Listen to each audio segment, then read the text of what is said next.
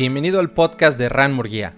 En este podcast vamos a hablar de gestión y liderazgo para aquellos equipos jóvenes que están tratando de alcanzar su siguiente nivel. Y en este primer podcast te voy a hablar de 7 herramientas que a mí me funcionaron en manejar estos equipos. Comenzamos.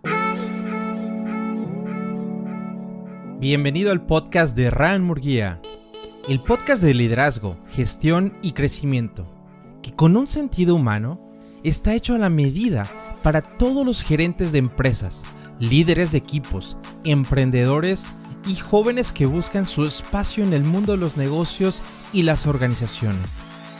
Permíteme compartirte información útil y relevante de primera mano. Soy el fundador de la World Youth Academy, establecida en Viena, Austria, y tengo mucho que compartir contigo en estos más de 15 años de experiencia profesional en México, Argentina, Austria y en más de 32 países en cuatro continentes donde he trabajado. Comencemos juntos entonces el eterno proceso de seguir aprendiendo. Bienvenido. En este primer podcast quiero platicar acerca un poco de mí para que sepas quién va a ser tu host en este podcast. No nací en una gran urbe, en realidad nací en una ciudad muy cultural pero bastante pequeña llamada Jalapa. En este proceso, en este camino, en este journey, tuve la oportunidad de trabajar para empresas multinacionales, para institutos aquí en Europa y organizaciones internacionales, en especial para la International Atomic Energy Agency, que es el organismo eh, internacional para la energía nuclear. Con la suma de todas estas experiencias, decidí fundar la World Youth Academy. Probablemente ya has escuchado de ella. Te quiero contar por qué quiero hacer este podcast y por qué me decidí hacer este podcast. No hace mucho tiempo escuché a uno de mis mejores amigos quejarse de manejar equipos jóvenes que son especialmente delicados. Él los llamaba generación de cristal. Este podcast nace de esa inquietud. Quiero comentarte que la World Youth Academy, no solo por su ideología, mismo por su concepto, nace para jóvenes y por jóvenes que ven el mundo de una forma diferente. Y en este primer podcast te voy a hablar de siete herramientas que creo que te pueden servir porque a mí me funcionaron en la World Youth Academy, en manejar estos equipos. Lo primero que te voy a comentar es, hay que darles confianza y hay que empoderarlos. Ese es el punto número uno. Necesitan que se les dé la libertad de poder emprender, de poder crear, de poder tomar pequeñas decisiones o grandes decisiones y que tú constantemente los estés empoderando empoderando, motivándolos, sacando de su zona de confort, que los estés tratando de educar de una forma diferente para ver el mercado, para alcanzar las metas que se han planteado, qué sé yo. Pero es muy importante que tú principalmente, que estás manejando este equipo, que eres el fundador de una empresa o de una institución, que tengas 100% claro que tu empresa o tu organización es una creadora de talento. Mucho de ese talento, sin lugar a dudas, saldrá. Mucho de ese talento dejará tu empresa en uno, en seis meses, en un año, en dos años, en tres años. Pero sin importar lo que pase, tú tienes que estar empoderando a esos jóvenes. ¿Por qué? Porque de 10 personas o de 20 personas que van a entrar a tu organización, tal vez una o dos se vayan a quedar. Y esas una o dos personas tienen que ser completos líderes que hayan aprendido todo el proceso y que sepan cómo entablar una buena conversación contigo, una buena comunicación contigo, que puedan llevar planes y programas a cabo. Por eso tienes que empoderarlos constantemente con educación, mm, poniéndolos como líderes en algunos equipos, darles la responsabilidad, pero también tienes que darles confianza. Dentro de esta cultura de confianza no penalices los errores, incluso foméntalos siempre y cuando ellos compartan lo aprendido. Ese es el punto número uno de lo que yo me he dado cuenta que funciona. Punto número dos, debes tener la decisión de cambiar constantemente las cosas. No te puedes quedar tú mismo pensando que las cosas van a continuar funcionando de una forma como lo han venido funcionando, ya no hablemos de décadas, ya no hablemos de años, en los últimos seis meses, nueve meses. Vivimos en un proceso totalmente evolutivo en donde la disrupción tecnológica y la forma de comunicación cambian tan rápido como cambian los algoritmos de las redes sociales. Por eso tú como, como líder y dentro de tu organización deben de tener el ADN bien entendido de que el cambio es lo único que va a permanecer. Las personas, incluso algunos jóvenes, buscan sus zonas de confort Tú mismo tal vez estás buscando tu zona de confort. Tú mismo tienes que ser la persona que genere esos cambios. Obviamente no todos los cambios van a ser bien recibidos y tienes que ser consciente de ellos. Posiblemente alguien terminará saliendo de tu organización, es probable, pero tienes que ser consciente de que lo que hoy funciona debes de mantenerlo, pero al mismo tiempo debes estar creando una nueva estrategia, un nuevo producto que lo va a reemplazar antes de que venga un competidor y te coma literalmente tu posición en el mercado. Entonces, constantemente cambia, mejora y siempre, siempre, siempre busca la mejor manera de crear las cosas y de trabajarlas. El cambio es lo único constante que tenemos. Regla número 3, transparencia. La transparencia es fundamental. Los jóvenes estamos acostumbrados ya a que todo sea lo más transparente posible es muy difícil que nos engañen porque tenemos los medios digitales para darnos cuenta de muchas cosas. Es sumamente fácil. Lo que no toleramos son los engaños. No quieras engañar a tu equipo. No se puede. Si los engañas pierdes toda la confianza que has construido.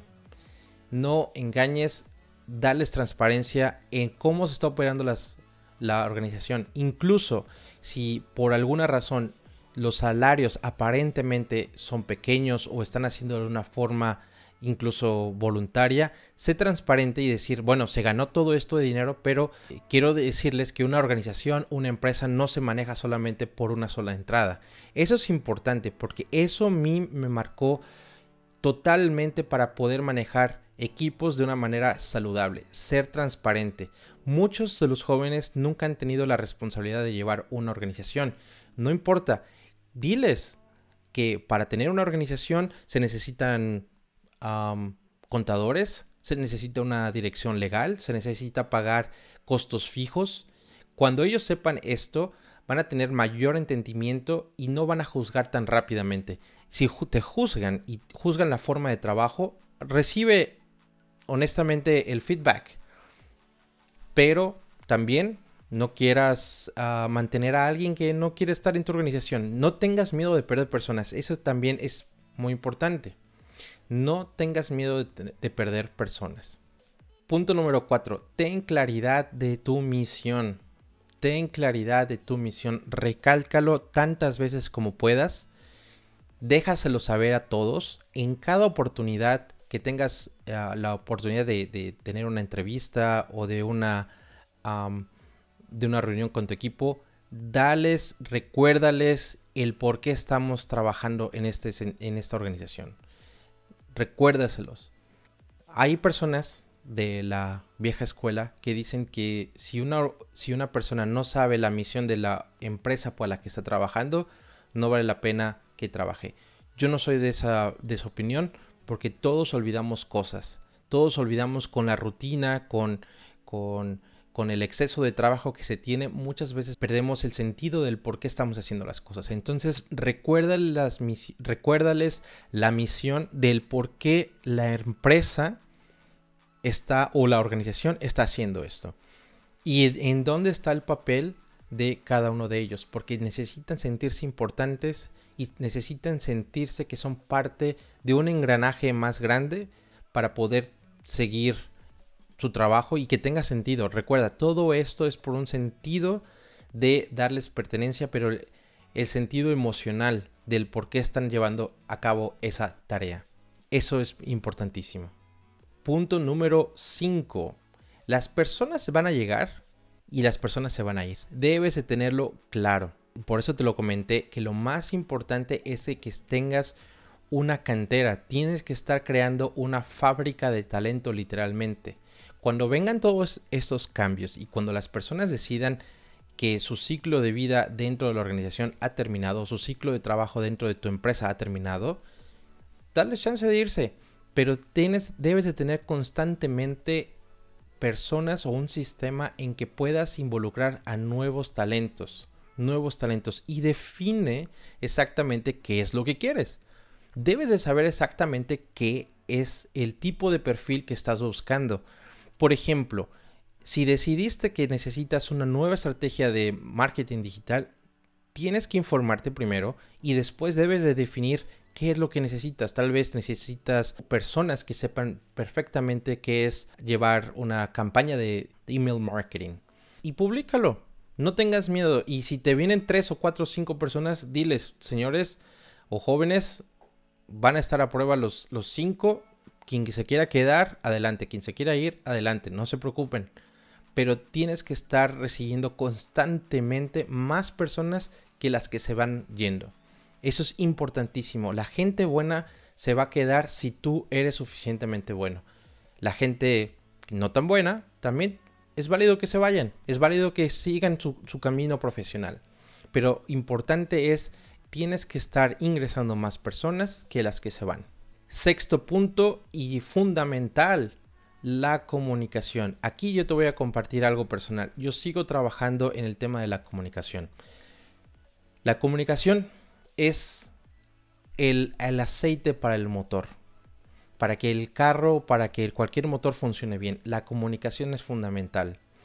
En la World Youth Academy nosotros tenemos más de 15 personas trabajando en más de 10 países. La comunicación es vital, la forma en cómo te comunicas. Hacer videollamadas es mejor que escribir un chat.